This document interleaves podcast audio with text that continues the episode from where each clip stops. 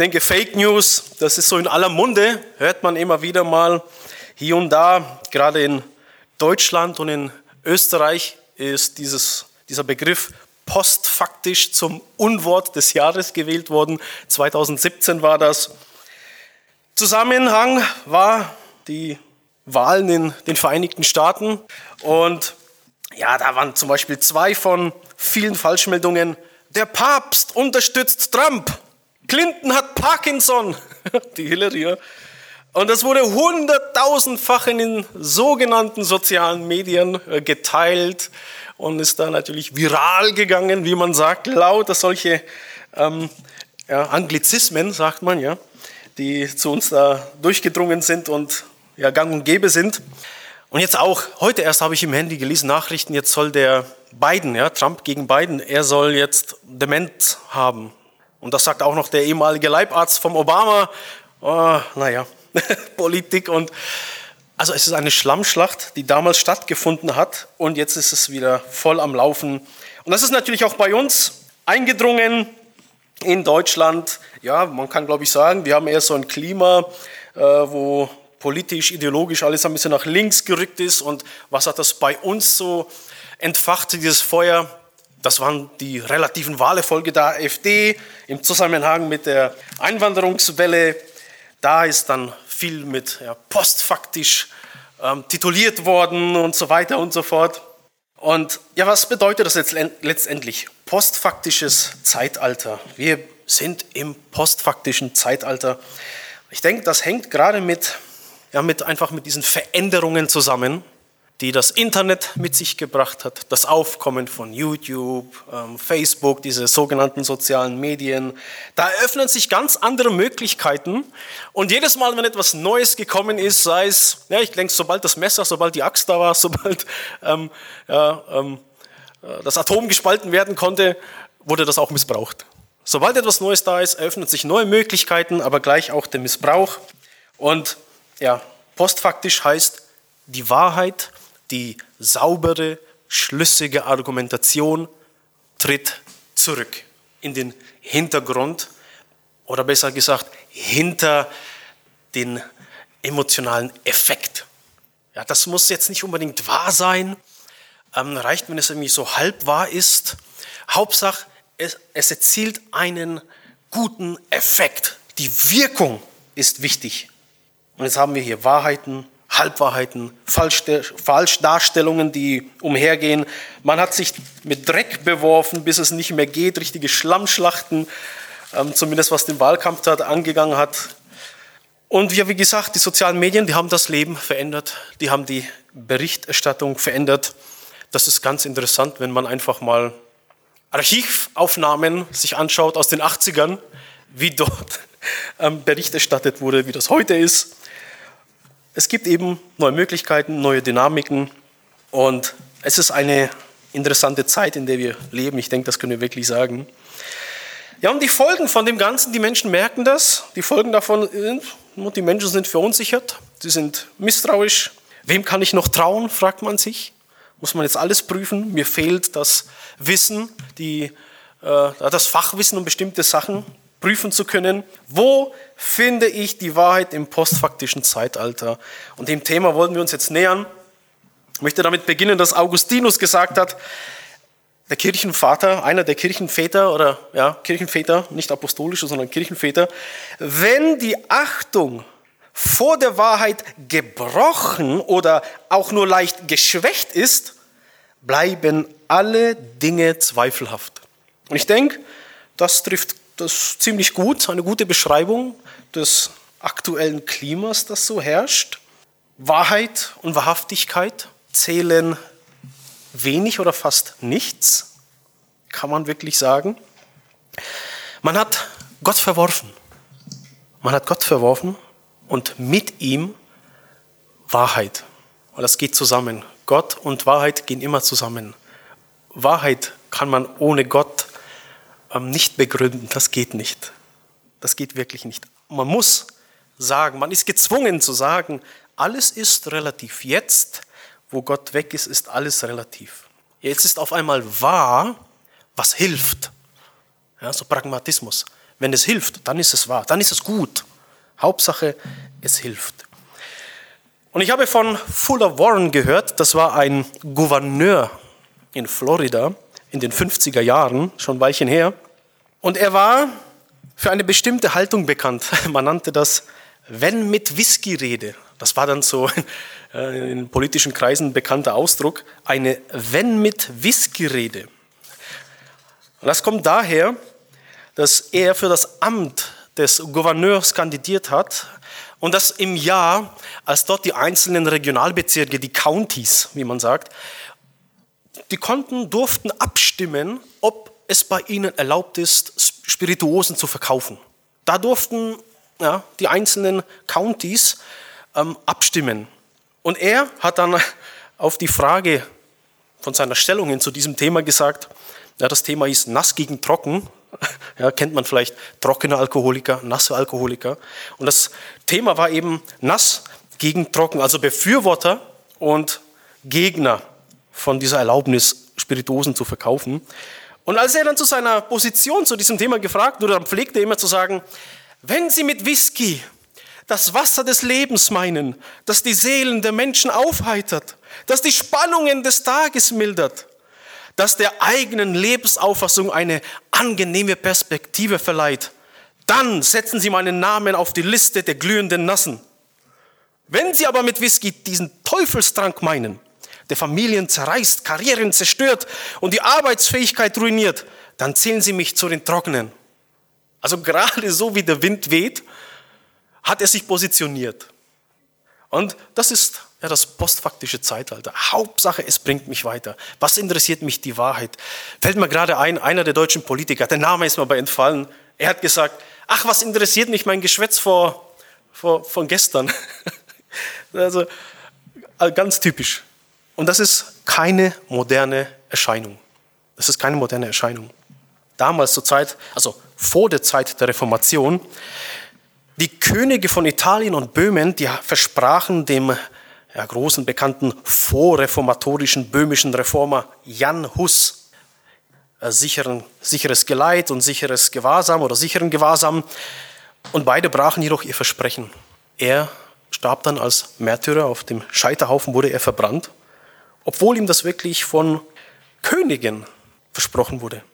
Zuvor hatte Thomas Wentworth, ein von König Karl I., hatte ein unterzeichnetes Dokument bei sich gehabt und dem hieß es, auf das Wort eines Königs hin sollst du nicht leiden, weder im Leben noch in Ehre oder Vermögen.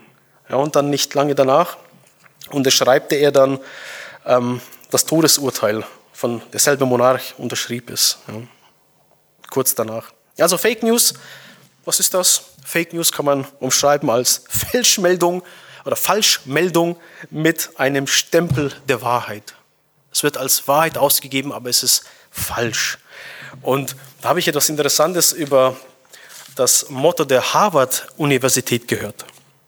Eine Studentin, die machte sich gerade mit dem Campus dort vertraut und wurde dann herumgeführt, hat so eine Campus-Tour gemacht. Und dann, als dieser Führer dann vor einer Statue im Harvard Yard dann anhielt und auf dem Sockel, da war dann diese große Statue mit der Inschrift John Harvard, Gründer 1638. Aber der Führer informierte dann die, die Reisegruppe, dass diese Statue ähm, für drei Lügen bekannt war. Ja, zunächst einmal konnte der mit der Bildhauerei anvertraute Künstler dort, der konnte kein klares Bild finden von John Harvard. Dann hat er irgendeinen ja, gut aussehenden Mann aus dieser Epoche gewählt und hat ihn dort quasi verewigt.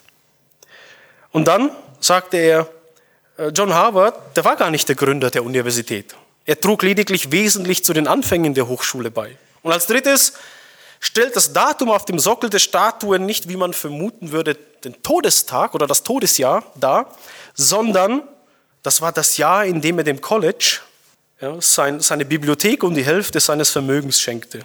Und die Ironie, die liegt darin, dass sich an der Seite der Statue das Harvard-Emblem befindet, Veritas, ja, Wahrheit.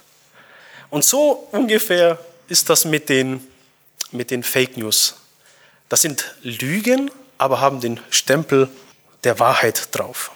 Ja, Fake News oder Verschwörungstheorien, ah, das ist so, so, eine, so eine Sache. Es geht darum, Lüge als Wahrheit zu verkaufen. Und wie macht man eine Verschwörungstheorie attraktiv? Wie verkauft man sie gut? Braucht man so ein goldenes Drittel. Einmal ein Drittel Wahrheit, ein Drittel Halbwahrheit und ein Drittel Lüge. Wenn man das so nimmt und gut vermischt, dann kann man einem fast alles verkaufen, der auf dem Gebiet sich wirklich nicht auskennt oder ähm, selbst gut nachforscht. Und man hat auch andere Mittel, um Menschen zu betrügen, nämlich es reicht einfach, eine Sache nur zu verkürzen. Man braucht die Sache nur zu verkürzen. Du lässt einfach die Hälfte weg, ein Teil weg und schon hast du die ganze Aussage der Sache verändert. Oder du verzerrst sie leicht.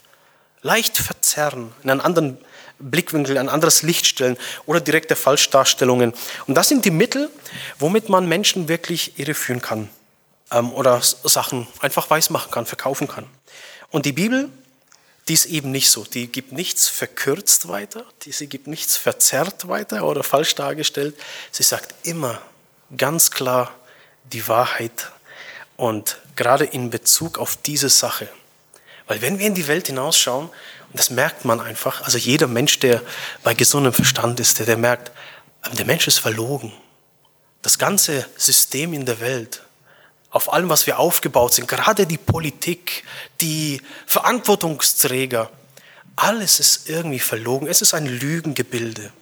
Und genauso beschreibt es die Bibel. Sie nennt das das Weltsystem, die Welt. Und das ist so ein Unterschied zwischen Gott und der Welt, das ist mir mal so ähm, durch folgenden Gedankengang äh, so bewusst geworden. Hat sich so ein schöner Kontrast eingestellt. Der Unterschied zwischen Gott, zwischen oben und unten, wie der Jesus sagte. Ihr seid von unten, ich bin von oben. Ihr redet von dem, was in der Welt ist, ich rede von dem, was oben ist.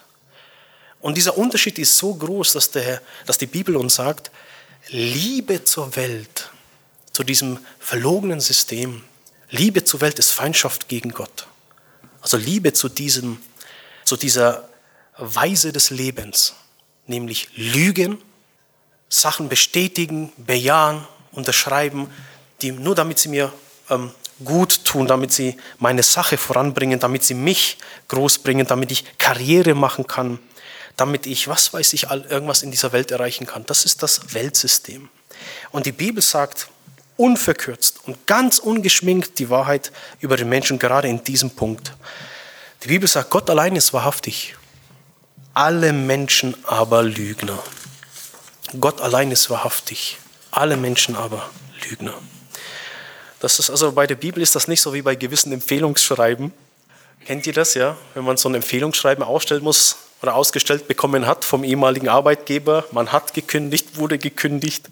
Und das kann gefährlich sein, so, ein, so eine Arbeitsbeurteilung oder so ein Empfehlungsschreiben zu verfassen. Man kann nämlich verklagt werden, wenn der Inhalt negativ ist. Man muss sich immer positiv ausdrücken. Und da gibt es tatsächlich ein Lexikon, ein Lexikon der absichtlich zweideutigen Empfehlungen. Und das ist ähm, eine Sammlung von praktisch prozesssicheren Phrasen. Hier mal ein paar Beispiele. Wenn jemand zum Beispiel Probleme hatte, mit einem Arbeitskollegen auszukommen, dann kann man schreiben, ich freue mich sagen zu können, dass dieser Kandidat ein ehemaliger Kollege von mir ist. Betonung liegt auf ehemalig. Wie schön, dass das ein ehemaliger Kollege ist und nicht, ach, ich habe fünf herrliche Jahre mit ihm zusammengearbeitet. Oder bei unproduktiven Kandidaten, ich kann Ihnen versichern, dass niemand besser für den Job geeignet wäre. Also selbst niemand wäre noch besser als er. Also ihr seht, man muss da schon ein bisschen nachdenken sogar. Oder Bewerber, der nicht in Frage kommt. Ich möchte Sie dringend bitten, keine Zeit zu verlieren, indem Sie diesem Bewerber ein Stellenangebot machen.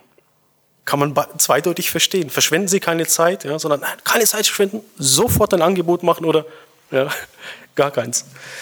Aber man muss da, es ist so zweideutig, man muss überlegen, aber die Bibel selber die, die geht ganz anders vor.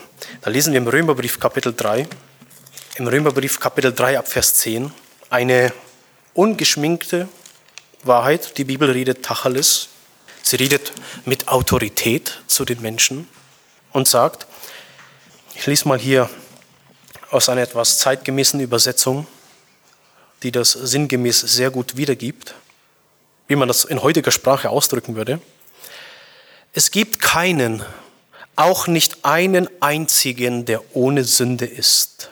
Es gibt keinen, der einsichtig ist und nach Gott fragt.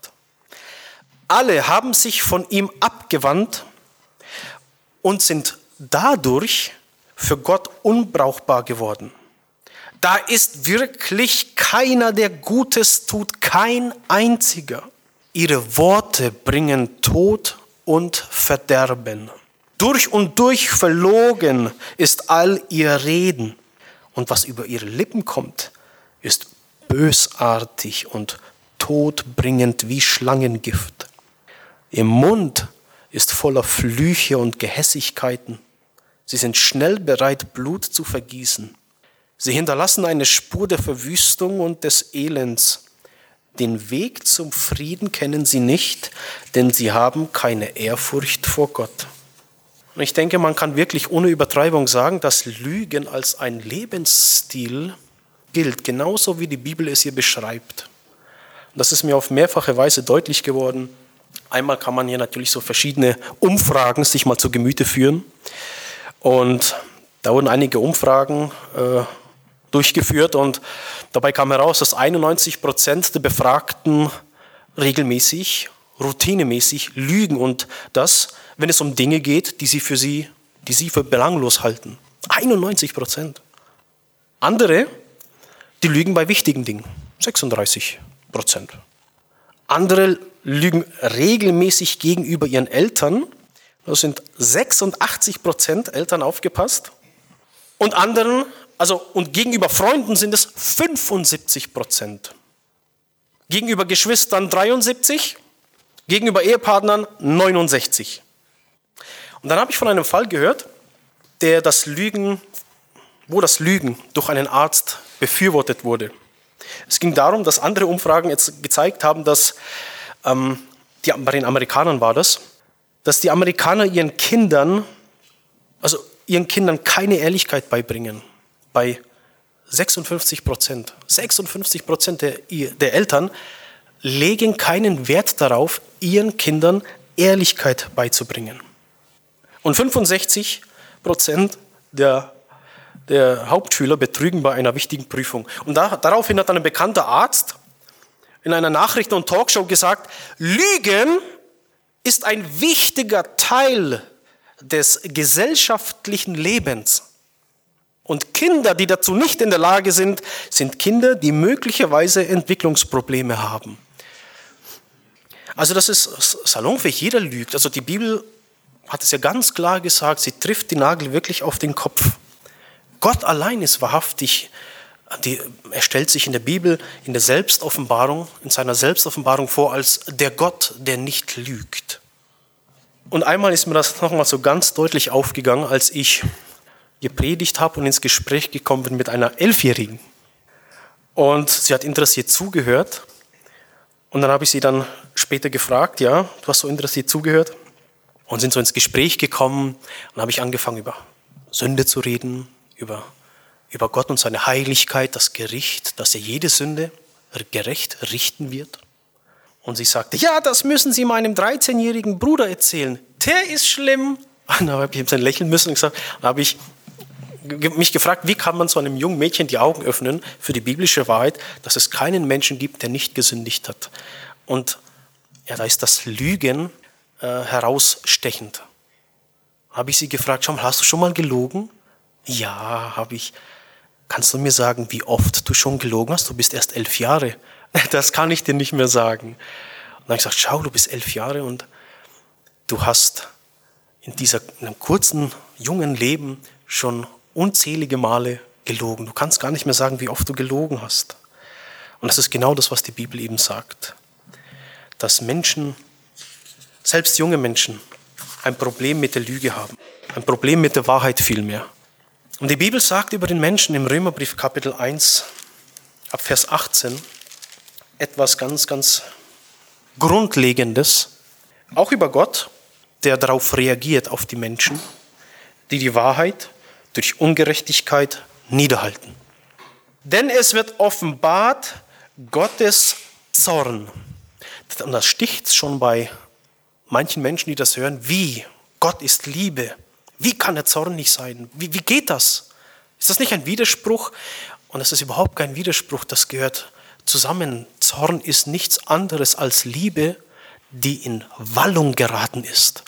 Das kennen wir alle. Wenn ein, wenn ein Objekt unserer Liebe, jemand oder etwas, das wir lieben, wenn das angegriffen wird, was passiert mit unserer Liebe? Zum Beispiel, wir lieben alle Kinder. Und wenn wir sehen, dass jemand ein Kind zu seinem persönlichen Vergnügen quält, ärgert, herumschubst, schlägt, das verwandelt unsere Liebe zu Kindern in einen Feuereifer, dass wir den am liebsten verzehren würden, ja, diesen Unmenschen. Also Zorn und Liebe gehören zusammen. Und Gott liebt Wahrheit. Gott liebt Gerechtigkeit. Gott liebt Aufopferung, Hingabe, Nächstenliebe, sogar Feindesliebe. Gott liebt Ehrlichkeit, Aufrichtigkeit, Frieden, Menschen, die Frieden suchen, Menschen, die die Wahrheit lieben. Und dann steht hier, es wird geoffenbart Gottes Zorn vom Himmel her über alle Gottlosigkeit und Ungerechtigkeit. Gott liebt Gerechtigkeit. Und darum ist er zornig über Ungerechtigkeit, über böse, ungerechte, lügnerische Menschen.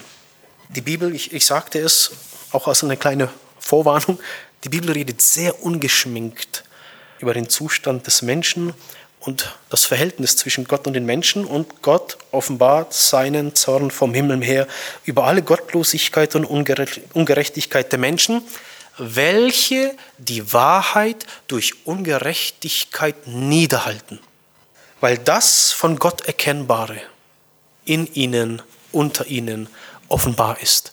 Gott hat es ihnen offenbart. Also die Menschen halten die Wahrheit nieder und was die Bibel hier meint, es ist das Wissen, es ist die Kenntnis um Gott. Und das wird niedergehalten. Und wie es weitergeht, obwohl sein unsichtbares Wesen, seine ewige Kraft und Gottheit seit Erschaffung der Welt in dem Gemachten wahrgenommen wird und geschaut, damit sie ohne Entschuldigung sind. Also die Bibel sagt, Gott hat jedem Menschen das Wissen um sich gegeben. Aber der Mensch hält dieses Wissen nieder. Er verdrängt Gott aus seinem Leben. Er verdrängt Gott aus seinem Leben. Er hält die Wahrheit nieder. Und das ist etwas, was uns alle betrifft. Auch Kinder Gottes, auch bekehrte Christen. Die halten die Wahrheit nieder. Wenn Sachen irgendwie unangenehm werden, Sachen, die uns ganz, ganz wichtig sind, wo wir mit dem Herzen dran hängen, und plötzlich hören wir, oh, die Bibel, die sagt aber, dass das nicht okay ist, dann fangen wir an, uns das irgendwie zurecht zu biegen. Das meint die Bibel, wir neigen dazu, die Wahrheit durch Ungerechtigkeit niederzuhalten. Und das ist dann natürlich für Menschen, ähm, bei den Menschen der Fall, weil Gott eine unglaublich, unglaublich unangenehme Vorstellung ist. Für den Sünder ist der heilige Gott eine sehr, sehr unangenehme Vorstellung. So einen Gott, vor dem ich schuldig bin, verantwortlich bin, der gewisse Anforderungen an mein Leben stellt, so einen darf es nicht geben. So ein Gott der Liebe, ja, so lieber Herrgott, so ein Weihnachtsmann-Typ mit weißem Bart, der überall die Augen zudrückt und dir noch ein, wie, wie der Opa, ja, die Großeltern, noch ein Leckerli zuschiebt, so einen ja. Aber ein heiliger, ein gerechter Gott, ein unbestechlicher Gott, so einen darf es einfach nicht geben. Und dann sagt Gott, sie halten die Wahrheit, diese Kenntnis um Gott durch Ungerechtigkeit nieder. Der Mensch möchte frei sein, er möchte autonom sein. Autos, nomos, autonom, autos, nomos, selbst Gesetz. Der Mensch möchte sich sein eigener Gesetzgeber sein, sich selbst, sein eigenes Gesetz sein. Unabhängig, frei von Gott. Aber sie sind ohne Entschuldigung, sagt die Bibel, weil der Mensch das Leben losgelöst von Gott liebt. Das können wir vielleicht so nachvollziehen, weil wir alle jung waren, jung sind. Das ist so dieses sturmfreie Bude. Die Eltern sind weg, das ganze Wochenende. Sturmfreie Bude. Ja, dieses, ist etwas, etwas Vergleichbares, glaube ich. Der Mensch will frei sein von Gott, tun und lassen, was er eben möchte. Und das ist etwas, was ich ähm, überraschend offen eingestanden gefunden habe. Hier ein Zitat von Thomas Nagel, äh, Thomas Nagel, das ist ein, er kommt aus dem ehemaligen Jugoslawien eigentlich, aber wohnt in New York und ist ein atheistischer Philosoph, also jemand, der sagt, es gibt Gott nicht. Und er hat geschrieben, ich spreche hier von Angst vor der Religion selbst. Dabei rede ich aus Erfahrung, denn ich selbst bin dieser Angst in hohem Maße ausgesetzt. Ich will, dass der Atheismus wahr ist. Es ist nicht nur so, dass ich nicht an Gott glaube und natürlich hoffe, mit meiner Ansicht recht zu behalten, sondern eigentlich geht es um meine Hoffnung, es möge keinen Gott geben. Ich will, dass es keinen Gott gibt. Ich will nicht, dass das Universum so beschaffen ist. Ein zeitgenössischer, hochintellektueller ähm, Atheist. Hat mich so überrascht, wie unverhohlen er das hier zugibt, was die Bibel hier sagt. Ganz unverhohlen. Oder jemand in der Vergangenheit oder etwas weiter in der Vergangenheit zurückliegend, Jean-Paul Sartre. Er schreibt in seiner Autobiografie, also er schaut zurück auf sein Leben und berichtet davon und als Sechsjähriger sagt er hier, ein einziges Mal hatte ich das Gefühl, es gebe ihn. Ich hatte mit Streichhölzern gespielt und einen kleinen Teppich versenkt. Ich war im Begriff, meine Untat zu vertuschen, als plötzlich Gott mich sah. Ich fühlte seinen Blick im Innern meines Kopfes, auf meinen Händen. Ich drehte mich im Badezimmer bald hierhin, bald dorthin, grauenhaft sichtbar, eine lebende Zielscheibe. Mich rettete meine Wut. Ich wurde furchtbar böse wegen dieser dreisten Taktlosigkeit. Ich fluchte. Ich gebrauchte alle Flüche meines Großvaters. Gott sah mich seitdem nie wieder an. Also dieses Prinzip des Gott hinausdrängens aus seinem Leben sehen wir hier im zarten Alter von sechs Jahren greifen. Im zarten Alter von sechs Jahren, bei, bei einem Vergehen erwischt, von Gott das Gewissen aufgeweckt, und er flucht als Sechsjähriger Gott aus seinem Leben hinaus. Ich habe eine Gänsehaut bekommen, als ich das das erste Mal entdeckt habe. Habe ein Buch aus meinem Regal genommen, äh, Generation der Hoffnungslosen, schlag das auf und als ich das Zitat, äh, auf das Zitat direkt gestoßen bin, habe ich eine Gänsehaut bekommen und es hat mich an meine Kindheit als Sechsjähriger erinnert. Wir sind damals aus der ehemaligen Tschechoslowakei geflohen, auch über Jugoslawien nach Österreich gekommen. Ja, der, der ähm, leibliche Vater in Tschechien, Alkoholiker, gewalttätig, untreu. Ähm, und dann hat sich meine Mutter aufgemacht mit uns, ist geflohen nach Tschechien. Dort waren wir zweieinhalb Jahre als Flüchtlinge im in unserem Lager. Äh, in Dreiskirchen war das. Da sind dann Christen aus der Schweiz gekommen, haben evangelisiert, haben uns dann später aus der Schweiz 1000 Schilling geschickt. Wir konnten uns auf den Weg nach Deutschland machen. Und mit diesem Hintergrund, ja, meine Mutter hat da Gebetserhörungen erlebt auf, auf dieser Reise äh, und ist dann zum Glauben gekommen. Und da habe ich als Kind dann auch von Gott gehört, aber mit diesem Hintergrund ja von Sozialhilfe gelebt ähm, und Gewalt erlebt zu Hause, ein zerrüttetes Elternhaus kann man sagen, Flüchtlingskind. Ähm, ich bin in die Läden gegangen, habe mir die Playmobil-Packungen, Lego-Packungen geholt. Ich habe gelogen, gestohlen, wie ich es gerade gebraucht habe. Und ich habe es viel gebraucht. ja, also verhaltensauffällig, wie ich war. Und dann lese ich aber gleichzeitig so Kinderbibeln. Lese von den Helden Gottes, David, Salomo. Und dann habe ich ein ähnliches Erlebnis gehabt. Ich gehe raus aus dem Haus zum Spielen, es war Sommer, gehe da so ein Treppchen runter und dann keine fremde Stimme oder so, das war eher wie so eine Idee, wie ein Einfall, den man hat. Nur, Josef, du lügst und du stiehlst. Das gefällt Gott nicht. Und ich habe einfach aufgehört. Habe immer die Wahrheit gesagt. Auch wenn es Ärger gegeben hat. Eine Szene weiß ich, weiß ich noch. Da hatten wir Schwimmunterricht im Hallenbad. sind wir rausgekommen. Der Busfahrer ist schon da, schläft aber noch. Und wir tummeln vor dem Bus herum. Dann klopfe ich so gegen die Scheibe, um ihn aufzuwecken und, schnell in die Menge hinein, herumgewuselt. Ähm, ähm ich glaube, ich habe das hier schon mal erzählt vor Jahren. Ne? Aber dann beim Einsteigen, Viertelstunde später, nimmt er mich am Arm. Hast du auf die Scheibe geklopft? Ich schaue ihn nur so an und denke, du kannst nicht lügen. Ich hatte da schon so ein empfindsames äh, Gewissen. Ja. Und er nur so, hm. Der hat erwartet, dass ich lüge natürlich. Ne?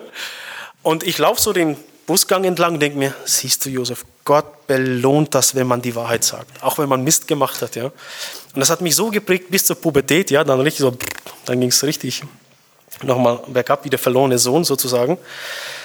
Aber ich habe, ich glaube, durch die Gebete der Christen, die da ins Lager gekommen sind, durch die Gnade Gottes und durch diese Gebete einfach ganz anders darauf reagiert als Jean-Paul Sartre. Er hat Gott aus seinem Leben hinausgeflucht und ich glaube, ich konnte da wirklich ganz anders reagieren, weil Gebete, Gebet von anderen wiedergeborenen Christen hinter uns standen und ganz am Anfang hat der Herr Jesus für uns gebetet. Er hat für uns gebetet und am Anfang, da steht immer das Gebet, am Anfang steht immer, ja, unser gnädiger Gott. Und die Bibel, sie ruft zur Wahrheit und zur Wahrhaftigkeit auf. Aber was zählt das? Ja, was zählt das in dieser Welt? zur Wahrheit. Wir sollen die Wahrheit lieben, die Lüge hassen. Und wenn wir die Wahrheit erkannt haben, dann sollen wir danach leben. Also wahrhaftige Menschen sein. Wahrhaftige Menschen. Und der Herr, der Herr Jesus selber sagt, wie man die Wahrheit erkennen kann. Er sagt, wer bereit ist, den Willen Gottes zu tun, der wird es auch dann erkennen, ob das, was ich sage, ob das Worte Gottes sind oder nicht. Also man erkennt die Wahrheit mit dem Herzen erst einmal. Es ist nicht möglich, einen brillanten Verstand zu haben und das eine Voraussetzung äh, zu halten, um die Wahrheit zu erkennen. Der Herr sagt, wer den Willen Gottes tun will, der wird das erkennen. Wenn ihr mein, wenn ihr mein, in meinem Wort bleibt, also wenn ihr das tut, was ich euch sage, dann seid ihr wahrhaftig meine Jünger, Nachfolger. Und dann werdet ihr die Wahrheit erkennen und die Wahrheit wird euch frei machen. Also das muss ins Leben übergehen. Und es gibt, glaube ich, so ein geistliches Prinzip. Angenommenes Licht bringt noch mehr Licht. Da schenkt Gott noch mehr. Wer im Kleinen treu ist, der wird über Großes gesetzt werden. Aber abgelehntes Licht bringt noch mehr Finsternis. Und ich glaube nicht, dass ich heute irgendjemanden überzeugen kann. Das glaube ich nicht ich glaube, man muss eine Begegnung mit dem lebendigen Gott haben.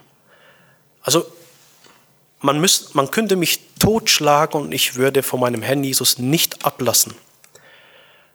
Aber das ist der Fall, weil ich Gott persönlich kenne, ich in meinem Leben erfahre, weil ich eine persönliche Vater-Kind-Beziehung mit Gott führe. Das ist nicht, weil ich irgendein besonders schlau in einem Buch gelesen habe oder so. Deswegen würde ich mich nicht eher dafür totschlagen lassen, als dass ich meinem Herrn abschwöre. Das geht nur, wenn man ihn persönlich kennt. Und das wünsche ich natürlich jedem auch hier, der, und hoffe, dass jeder das auch hat, diese persönliche Begegnung mit, mit Gott. Ich weiß, wie das, ich kenne viele Christen mittlerweile und manche, die, die machen alles durch. ja? Von der Kleinkindergruppe, zur Vorschulkinder, Nachschulkinder, Jungschar, Teenies, Jugend, dann vielleicht noch äh, äh, junge Erwachsenenkreis. Die machen alles mit und die, können, die sind wirklich gläubig bekehrt, die haben eine Beziehung zum Herrn und die können manchmal aber nicht sagen, wann das stattgefunden hat. Die können das nicht genau sagen. Aber manche, die aus der Welt kommen, das ist, als ob dich ein LKW erfasst hat. Ja? Du, du bist da rausgerissen. Ich habe geweint vor Freude. Ich habe geweint vor Freude, weil ich plötzlich aus der Finsternis ins Licht gestellt wurde. Ich hatte diesen tiefen Frieden und diese tiefe Freude und ich kann es nicht beschreiben, ähm, eine Gewissheit, dass mein Leben sich jetzt von nun an absolut verändern wird. Von Grund auf. Und ich hatte so eine Sicherheit dann auch, es wird nie wieder so sein, wie es vorher war. Dein ganzes Leben wird umgekrempelt. Und ich möchte zum Schluss von einem erzählen in der Bibel, der das genauso erfahren hat. Dort wird, glaube ich, die Gnade, die wir alle nötig haben, um gerettet zu werden, am deutlichsten. Und das ist einer der mitgekreuzigten, mit dem Herrn Jesus gekreuzigten. Da waren beide und beide, links und rechts, haben den Herrn Jesus gelästert. Du sagst doch, du bist Gottes Sohn, rette dich und rette uns. Und vor ihm waren Leute, die haben ihm gelästert. Die Soldaten, seine Kleider unter sich aufgeteilt. Und am Ende lesen wir aber, dass einer von beiden plötzlich zum Glauben an den Herrn Jesus gekommen ist. Er sagte dann zum einen, der dann auch weiter gelästert hat, wir beide hängen hier zu Recht. Sündeneingeständnis. Ich bekomme nur das, was ich verdient habe. Dieser hat aber nichts Unrechtes getan. Jesus hängt hier unschuldig, dieser Mensch. Und ich glaube, das geht sehr, sehr tief, was dort passiert ist. Warum hat er auf einmal seine Meinung über Jesus geändert? Ich denke, eine Sache war, er hat gesehen, dass Jesus echt ist. Der ist wahrhaftig. Er hat gesehen, dass ihm drei Sachen auf dem Herzen gelegen waren. Einmal seine Beziehung zu Gott. Mein Gott, mein Gott, warum hast du mich verlassen? Fern von dir ist mein Gestöhn. Das ist Psalm 22, den der Herr Jesus hier zitiert hat.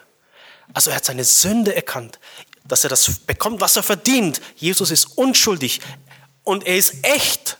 Die Beziehung zu Gott ist ihm das Wichtigste. Er hängt am Kreuz der qualvollste Tod, den man sich vorstellen kann und seine größte Sorge ist seine Beziehung zu Gott.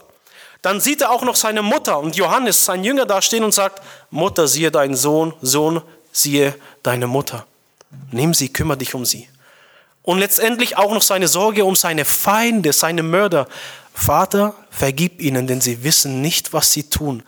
Er betet für seine Mörder am Kreuz. Und das hat er gesehen, das ist das, der ist echt.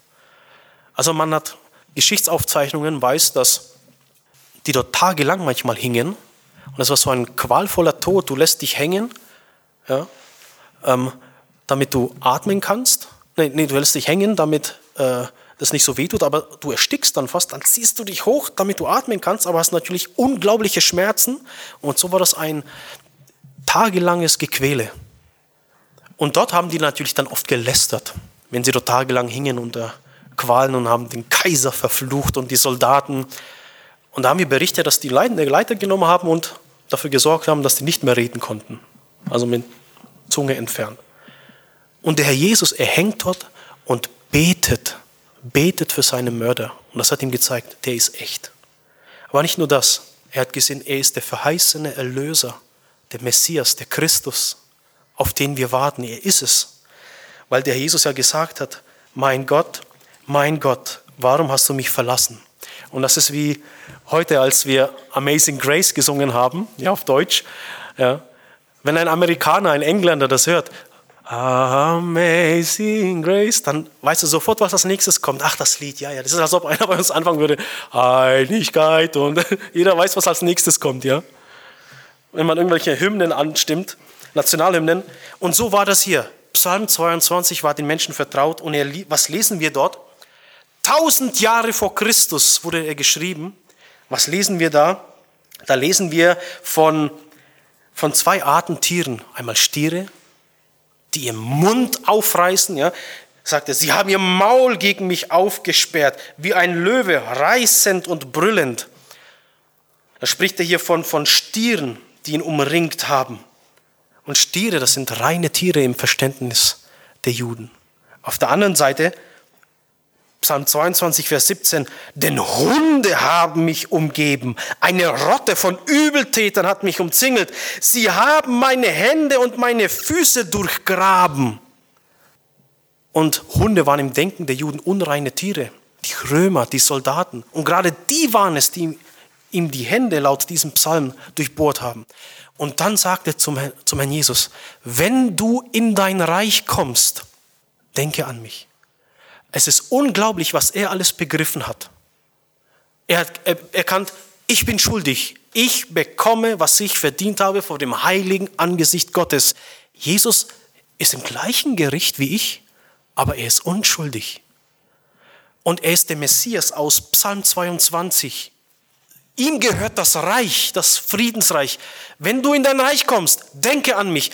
Also ihm gehört das Reich und er hat die Macht, mich in sein Reich zu bringen. er hängt hier, aber das ist nicht das Ende. Wenn du in dein Reich kommst, er hat geglaubt, dass es mit Jesus irgendwie weitergeht, obwohl es gar nicht danach aussieht. Weil die Juden haben gedacht, er kommt als großer Befreier. Und er hat so viele Sachen über Jesus geglaubt. Er ist durch das Lesen, quasi durch das Hören, durch das Wort Gottes zum Glauben gekommen. Durch Gottes Wort hat er geglaubt, das ist Jesus. Prophezeiungen erfüllen sich direkt vor meinen Augen. Und er ist zum Glauben an Jesus gekommen. Und das Schöne ist, er war nicht getauft. Nicht, dass ich wüsste. Der hat keine guten Werke geleistet. Der hat sich das überhaupt nicht verdienen können. Alles, was er hatte, war sein nackter Glaube, sein Vertrauen auf Jesus. Ich habe es verdient, ich brauche Gnade, von dir kann ich sie haben, denn du bist der Erlöser. Denke bitte an mich. Erweise mir Gnade, gedenke meiner und bring mich in dein Reich. Und mehr braucht es nicht. Der Mensch wird nämlich durch Glauben gerecht gesprochen vor Gott. Und das ist das Wundervolle, da sind Menschen da, die an Jesus glauben, aber die bereit sind, ihr Leben hinzugeben für ihn. Nicht um gerettet zu werden, sondern weil sie gerettet wurden. Das ist der große Unterschied zu allem, was da draußen ist. Nicht um gerettet zu werden, sondern weil sie aus Gnade gerettet wurden. Viele Menschen, die geben ihr Leben hin. Ich denke da an den Terroranschlag, das World Trade Center, die haben ihr Leben hingegeben. Aber Sie kennen die Gnade nicht. Das ist, war den Selbstmordattentätern dort nicht bekannt. Sie haben das getan, um ins Paradies zu kommen. Christen, die lassen sich töten. Die töten niemanden anderen. Die lassen sich lieber umbringen, bevor sie Jesus abschwören. Aber weil sie gerettet wurden. Und dieses, das ist das Größte, was es gibt, was der Mensch erfahren kann. Gnade. Diese unverdiente Gnade. Weil es ist nicht nur so, dass wir etwas bekommen, was wir uns nicht verdient hätten. Ja, wenn man arbeitet, kriegt man seinen gerechten Lohn, hoffentlich. Ja. Wenn man arbeitet, kriegt man seinen Lohn. Wenn man mit jemandem irgendwie Wettstreit hat, dann bekommt man einen Preis verliehen. Wenn man lange und, und, und ja, treu gearbeitet hat, bekommt man eine Auszeichnung. Aber bei uns ist es nicht nur so, dass wir etwas bekommen, wofür wir gar nicht gerungen, gar nicht gearbeitet hätten. Wir haben alles Mögliche getan, damit wir es nicht bekommen. Wir haben dagegen gearbeitet und trotzdem bekommen wir Gnade. Wenn wir kommen und wie dieser eingestehen, ich bin schuldig. Auch ich kann meine Lügen nicht mehr auf, an einer Hand, auch nicht an zwei aufzählen. Ich kann sie gar nicht aufzählen.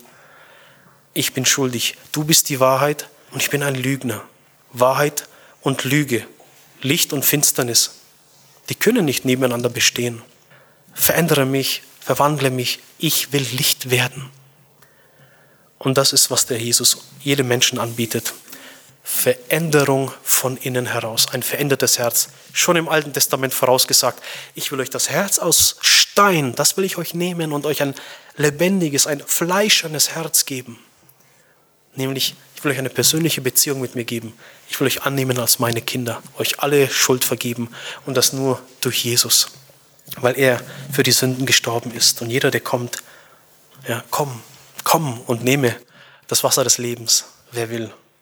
Das ist, was Gott uns zuruft, den Menschen zuruft. Und das, dazu möchte ich Mut machen. Wer, vielleicht ist jemand, ich, ich weiß nicht, wer einfach nur neues Gemeindeglied ist, wer Gast ist, ich habe keine Ahnung. Ich möchte zurufen, komm und nimm das Wasser des Lebens umsonst. Erfahre diese Gnade, komm in eine Beziehung mit Gott, wenn du es noch nicht hast.